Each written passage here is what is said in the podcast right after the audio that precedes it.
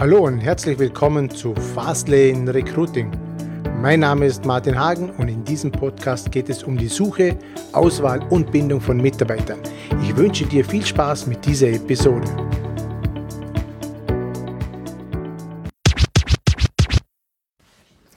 Ja, willkommen zu einer neuen Folge zu Fastlane Recruiting. Mein Name ist Martin Hagen und heute sind wir bei Günter Grabherr zu Gast hier im Labor in den Büroräumlichkeiten. Ja, danke mal für die Einladung. Sehr gerne.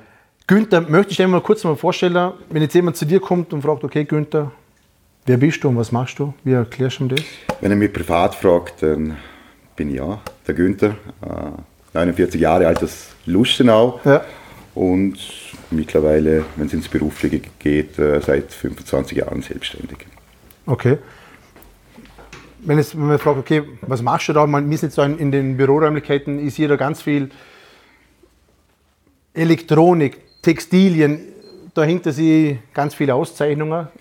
Ja, wir kommen eigentlich ursprünglich aus der, aus der klassischen Textilindustrie, äh, haben aber ja, gut vor 10, 15 Jahren schon erkannt, mhm.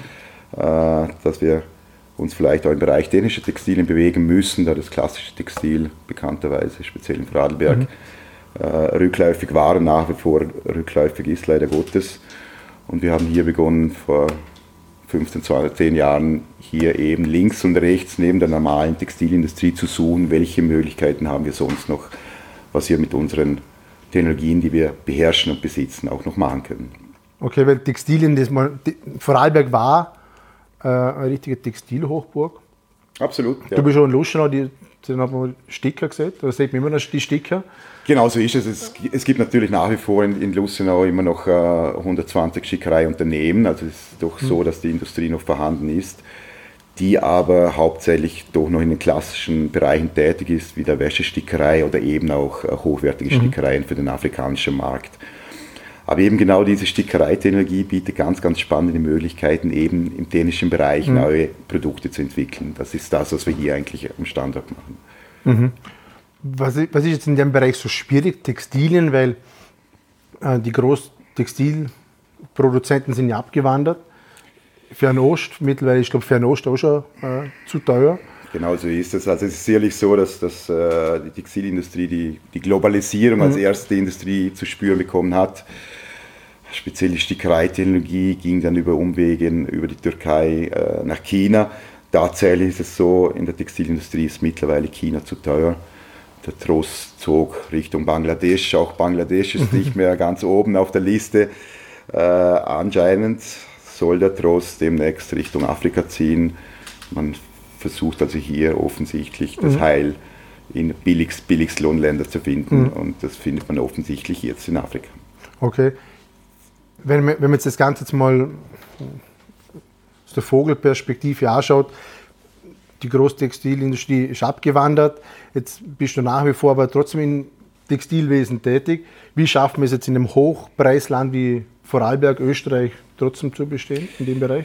Ja, ich denke, es gibt in Vorarlberg natürlich noch einige Unternehmen, die die Paradeunternehmen sind, die eben in ihren Nischen sehr, sehr erfolgreich sind. Und dann gibt es eben den Bereich technische Textilien, wo wir tatsächlich einen Zukunftsmarkt sehen hier bedarf es aber enormen Anstrengungen in der mhm. Forschung und Entwicklung. Und ja, das betreiben wir seit, seit einigen Jahren hier. Okay, jetzt ein Beispiel, ich sehe da äh, Sportshirts und andere Textilien. Was ist so ein also was, smartes Textil, ein Beispiel, wo findet man das? Textil? Das Textil an sich ist nicht, ist nicht smart, smart und ist nicht klug.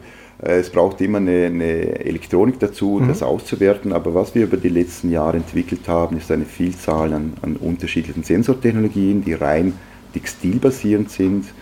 Wir können mhm. also hier Puls in ein T-Shirt messen, wir können Atmung messen, wir können aber zum Beispiel auch Gewichte messen. Äh, Schlagworte Industrie 4.0, mhm. wenn es darum geht, Echtzeitentnahmen aus einem Regal zu realisieren, da spielen mhm. textile Drucksensoren eine relativ große Rolle. Okay, das ist spannend, ja. Jetzt interessiert mich jetzt mal in erster Linie, wie der Günther aufgewachsen ist. Also was, was, was war jetzt so die ersten Lebensjahre von Günther prägend? Wollt, wolltest du immer in die Textilbranche? Was war der erste Berufswunsch ja, für eigentlich, eigentlich nicht. Ich, ah, ich glaube, ich hatte gar keinen. Ich, ich, denke, ich denke, meine Eltern haben mir dann den Berufswunsch äh, aufdiktiert. Ja, ich bin in Lustenau aufgewachsen, äh, bei einer klassischen Arbeiterfamilie, äh, Volksschule, Hauptschule in, in Lustenau. Und als ich dann gar nicht wusste, was ich machen wollte, waren meine Eltern der Meinung, es wäre doch vernünftig, nach Dornbirn in die Textilschule zu gehen. Und das habe ich dann auch gemacht. Vielleicht dazu mal ein bisschen mit Widerwillen, aber im mhm. Nachhinein gesehen war die Entscheidung meiner Eltern doch richtig. Was haben die Eltern gemacht? Äh, mein Vater war in der Versicherungsbranche tätig und meine Mutter war im Einzelhandel an der Kasse tätig. Warum war jetzt für den Eltern so die, der Nachdruck gehen die Textilschule? Weil man es vor 20, 25 Jahren war die Textilbranche was anderes in Vorarlberg. Ab, absolut. Äh, es, ist tatsächlich so, dass mein Vater eine Ausbildung in der Stickerei gemacht hat und einige Jahre in der Stickerei tätig war. Also er hatte, er hatte ein textiles Herzchen. Äh, und obwohl es dazu mal schon recht schwierig war in der Textilbranche, äh, haben offensichtlich meine Eltern ein Potenzial gesehen und sich heute zeigt, äh, nicht so unrecht. Welches Potenzial war da? War da irgendein gewisser Erfindergeist da? Oder ja, am Anfang, am Anfang natürlich nicht. Also ich habe ich hab dann in jungen Jahren eine, eine sogenannte Schermaschine gekauft. Also ich habe versucht, eine zu kaufen. Äh, das ist eine Anlage, die man benötigt für die Veredelung von, von Stickereien. Mhm mit viel Mühe und Not habe ich dann von der Bank ein bisschen Geld bekommen, äh, um diese Maschine zu finanzieren. Und das war eigentlich dazu mal der Einstieg. Äh, die Stickerei, der Stickerei, Stickereiindustrie ging es eigentlich zu dieser Zeit noch recht gut. Also wir waren eigentlich sehr, sehr voll mit Aufträgen und haben uns von dieser Schermaschine eigentlich sukzessive weiterentwickelt im Bereich Textilveredelung. Es kamen dann andere Anlagen dazu, wie mhm. Spannrahmen, Beschichtungsanlagen. Und so hat sich das Ganze über die letzten Jahre mhm. mittlerweile Jahrzehnte entwickelt. Okay. Ja. Wenn wir jetzt mal zurückgehen in die, in die HTL, HTL Dornbirn? HTL Dornbirn, ja. Textilschule HTL in Dornbirn. Wenn jetzt, damals wir schon einen Klassenvorstand gehabt wenn, wenn, ich den fragen würde, wenn, was war wenn, der Günther damals für ein Schüler? Wenn, wenn, du mich, wenn du mich jetzt nach einem Klassenvorstand fragst, muss ich leider passen, er wird mir jetzt böse sein. äh, ich hatte aber dazu mal, das ist vielleicht interessant, äh, mein, mein, äh, mein Chemie Lehrer war der Professor Bechtold. Ja.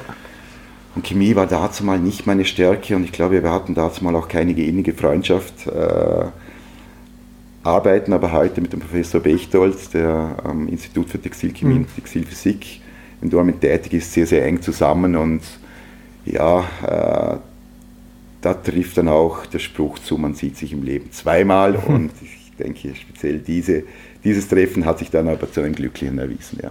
Okay, wie warst du als Schüler? Ja, das Schöne, das Schöne in der Textilschule für mich war natürlich, dass es nicht nur theoretische Fächer gab, sondern relativ viele Stunden auch in der Werkstätte, was mir persönlich besser gefallen hat mhm. als jetzt die rein theoretischen Fächer.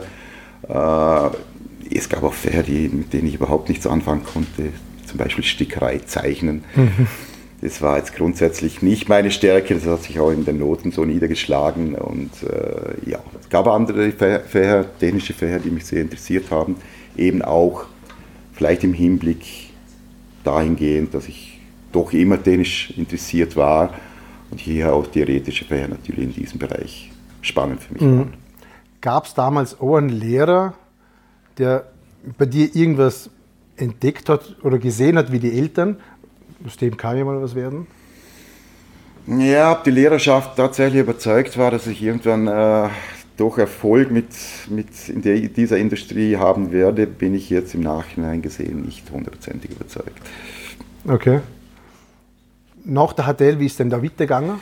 Äh, nach der HTL äh, ja, bin ich dann zum Arbeiten. Das heißt, äh, ich habe in einem Stickereiunternehmen gearbeitet, bei der Firma Hämmerl im Vogel. Mhm habe da sehr, sehr viel gelernt äh, in diesem Unternehmen und wechselte dann zu der Firma Leysen Textil, gibt es heute leider nicht mehr. Da hatte ich die Überwachung äh, der, ganzen, äh, der ganzen Aufträge in, in, in, diesem Stickereiunternehmen und von da weg äh, wechselte ich zu einem ehemaligen oder dazu mal äh, Lieferanten der Firma Schelerei Hagen und da habe ich dann das Handwerk des Scheren erlernt äh, und das war natürlich dann auch der Grund, warum ich mich mit dieser Technologie irgendwann mal selbstständig gemacht habe. Okay, und, und, und wenn ich da der erste Gedanke aufpoppt, ich werde jetzt Unternehmer oder möchte was Eigenes? Was ja, ich denke, ich denk, ich denk, das hat schon immer ein bisschen in mir gesteckt, dass ich schon den Wunsch verspürt habe, hier ein eigenes Unternehmen äh, irgendwann zu gründen und vielleicht auch mit diesem Unternehmen zu wachsen. Ja. Mhm. Wenn jetzt mal so zurückbleibt, du warst Angestellter und jetzt Unternehmer, was würdest du sagen, was sind so die großen Unterschiede? Ja, ich denke, das gibt es gibt's, gibt's ganz große Unterschiede. Ich denke, ich denke äh, als selbstständiger Unternehmen hat man ganz andere Sorgen und Probleme. Auch vielleicht auch positive Seiten als, als Selbstständiger, aber natürlich, natürlich ist es so, dass für einen Unternehmer äh, nicht 17 Uhr Feierabend ist, mhm, sondern ja. es tatsächlich äh, eigentlich ein 24-Stunden-Job ist, den der dich bis ins Wochenende mitbegleitet. Das ist also sicher nicht so, dass hier die Gedankengänge äh, nach der Stechuhr gehen, sondern mhm. nach den bestehenden Aufgaben und Problemen, die es gibt. Weil ganz viele junge Menschen wollen sich natürlich auch selbstständig machen, weil sie sagen, okay, ich möchte kreativ sein, ich möchte mein eigener Herr sein, ich möchte viel Freizeit, ich möchte. Ist, ist, ist, genau, ist genau das. Was, was, ich, was, ich ein bisschen, was ich ein bisschen nicht verstehe in diesem ganzen Startup-Hype, ist genau das da, dass man den, den jungen Leuten versucht, äh, klar zu machen, dass ein Startup äh, die Freizeit selbst bestimmen kann, dass hier die, die Work-Life-Balance äh, hier sehr, sehr groß geschrieben wird. Ich glaube, Unternehmen, speziell junge Unternehmen, blüht genau das Gegenteil. Speziell in den ersten Jahren ist eigentlich nur mit, mit Einsatz und das kombiniert eben dann noch mit vielen, vielen Arbeitsstunden eigentlich der, der Garant für Erfolg. Ich glaube nicht, dass Unternehmen, die die sich hier mehr Zeit für die Freizeit nehmen können, erfolgreicher werden als solche, die tatsächlich hier hm. viel Zeit und Kraft investieren. Okay, weil du, du schon ein eigenes Startup äh, wir, sind, wir, sind, wir, sind beteiligt, wir sind beteiligt an einem Startup, das tatsächlich aus den Entwicklungen hier äh, aus den Smart Textiles äh, mhm. rausgekommen ist, die Firma Texable. Ja, der Geschäftsführer, der Herr Frös, äh, äh, und das sehe ich täglich, ist hier also ordentlich viele Stunden am Arbeiten und kann wahrscheinlich äh, das auch nicht teilen, dass hier die Freizeit im Vordergrund steht, sondern dennoch die Arbeit hier im Vordergrund steht. Und das sind auch für den Thomas sehr, sehr viele Stunden. Also die erste Zeit ist natürlich geprägt nur von hartem Einsatz, viel Arbeit. Also tatsächlich, tatsächlich ist es so, schon viele Opfer, oder? Wenn ich, wenn ich, wenn ich, wenn ich darauf äh, zurückerinnere, eben eine Maschine gekauft, das äh, auch mit einem Bankkredit, das heißt, da ist der Druck mal schon relativ groß und ich saß also tatsächlich die ersten fünf bis sieben Jahre bis zu 16 Stunden, 18 Stunden an dieser Anlage. Eben aber auch mit dem Druck natürlich die Anlage zurückzuzahlen äh, zu müssen. Wir haben dann sukzessive Personal eingestellt.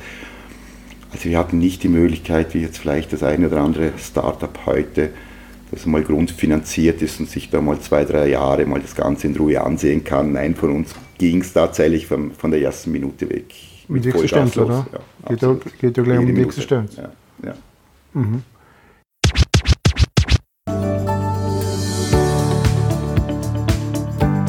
Bedanke mich recht herzlich fürs Zuhören und ich freue mich, wenn du auch beim nächsten Mal wieder mit dabei bist. Wenn dir dieser Podcast gefällt, dann schreib mir bitte ein Feedback bzw. eine 5-Sterne-Bewertung auf iTunes oder wo auch immer du das jetzt hörst. Ich wünsche dir natürlich bei der Umsetzung alles Gute und viel Erfolg. Bis zum nächsten Mal, dein Martin Hagen.